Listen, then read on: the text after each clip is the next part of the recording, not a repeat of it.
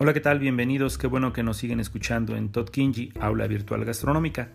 El día de hoy continuamos con nuestro quinto episodio de Fundamentos de Cocina, con la ampliación del tema de salsas madres y derivadas. En esta ocasión, salsas frías, emulsiones en frío y vinagretas. Empezaremos por vinagretas emulsionadas estables.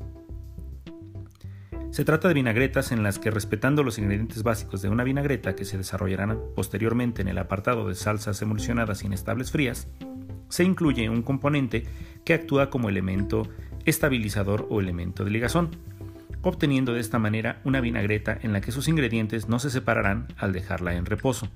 La elaboración de este tipo de vinagretas no está sujeta a ninguna norma, pero hay que tener en cuenta los siguientes puntos. Los elementos estabilizantes que se pueden emplear son varios, como el queso crema fresco, la mostaza, aunque el más utilizado es la yema de huevo por su contenido en fosfolípidos.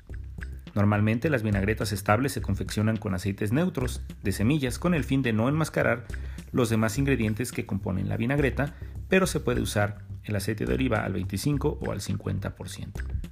En todas las vinagretas se pueden adicionar gotas al gusto de acheto balsámico. Se debe asegurar el grado de sapidez de la vinagreta, ya que en ningún caso puede resultar insulsa, pues su objetivo consiste en alinear o aderezar, es decir, integrar todos los elementos de conformación de nuestro platillo. Por eso se les conoce como elemento de integración de sabores. Por otro lado, se debe reflexionar también sobre la combinación de los ingredientes que se utilizan. Es importante tener en cuenta la naturaleza de los mismos para que, en el caso, por ejemplo, de una ensalada, complementen nuestro platillo dándoles el tratamiento adecuado. Por ejemplo, que los frutos secos deben estar bien tostados para evitar que se humedezcan demasiado y le aporten ese elemento crocante a nuestra ensalada. Y el uso de vegetales frescos, bien eh, refrigerados, para evitar que estén marchitos o que hayan perdido turgencia. Es importante también considerar que los elementos de conformación de una ensalada deberán participar de manera orgánica sin que nuestra ensalada resulte demasiado insulsa o demasiado recargada de algunos sabores. Por eso es que nuestra vinagreta también podría ser complementada con un poco de azúcar al final para el equilibrar su acidez. Otras salsas emulsionadas frías estables. Ajo aceite o alioli. Se trata de una salsa fría emulsionada estable compuesta por dientes majados de ajo con sal en un mortero hasta obtener una puré, al que se le va añadiendo de manera progresiva aceite de oliva en forma de hilo sin dejar de mover, hasta alcanzar una salsa homogénea y estabilizada. Dado que lograr que la salsa ligue correctamente no resulta tarea fácil, muchos optan por recurrir a otras opciones, y de ahí vienen las derivaciones que podemos encontrar de este platillo o de esta salsa. Por ejemplo, mayonesa perfumada con ajo triturado. Partiendo de una mayonesa ya estable, únicamente se tritura o machaca el ajo y se integra a la mayonesa. Sin embargo, hay que recalcar que el alioli no deriva de la mayonesa. También se puede adicionar un poco de papa cocida o miga de pan mojada en vinagre al puré de ajo para que monte con menor esfuerzo.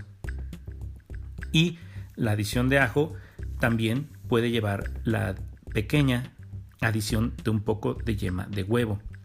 La confección de esta salsa con la batidora, un turmix, brazo o licuadora, incorporando así un huevo entero. El ajo aceite acompaña arroces normalmente con pescado, carnes a las brasas, pescados, papas asada, tortilla española, etc. Salsas frías emulsionadas inestables. Volviendo al tema de las vinagretas, tenemos que mencionar que vinagre es un término proveniente del francés vinagre o vino agrio. Se trata de un producto esencial en la cocina y es un condimento muy versátil que se emplea desde el principio como conservante y mayoritariamente para frutos y vegetales. Sin embargo, con los años se ha convertido en un condimento aromático muy apreciado. El vinagre es el resultado de la fermentación acética de un grupo de, específico de bacterias que produce en los sustratos alcohólicos, es decir, una transformación del alcohol en ácido acético causada por la bacteria Mycoderma acheti. Vinagretas. Son salsas muy versátiles que se pueden emplear para condimentar, aliñar e incluso simular un escabeche. Su elaboración resulta muy sencilla siguiendo su regla de proporcionalidad. Hay quienes la ubican en dos terceras partes de aceite y una tercera parte de vinagre y hay quienes la ubican en tres cuartas partes de aceite y una cuarta parte de vinagre. Para su elaboración se suelen utilizar principalmente de 3 a 5 partes de aceite dependiendo de la variedad del vinagre y su grado de acidez por cada parte de vinagre. Entonces tenemos 3, 4 o 5 partes de aceite por una o dos de vinagre. Las vinagretas se utilizan para las siguientes aplicaciones como base para la elaboración de otras salsas derivadas o bien para aderezar y condimentar ensaladas, platos fríos, etc. Hay que considerar las siguientes observaciones respecto a las vinagretas. Resultan más sabrosas después de someterse a un reposo. Si se han disociado, hay que volver a emulsionarlas.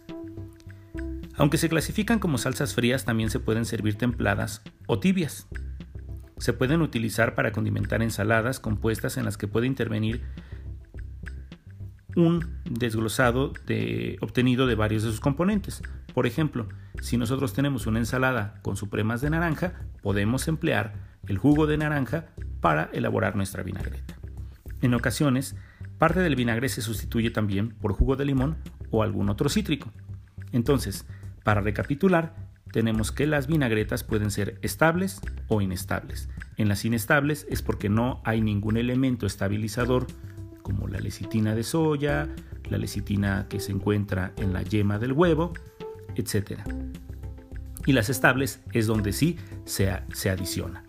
Este tipo de estabilizantes, si vienen en forma grasa o en forma natural, generalmente se aplican en el aceite o la grasa que va a llevar nuestra vinagreta.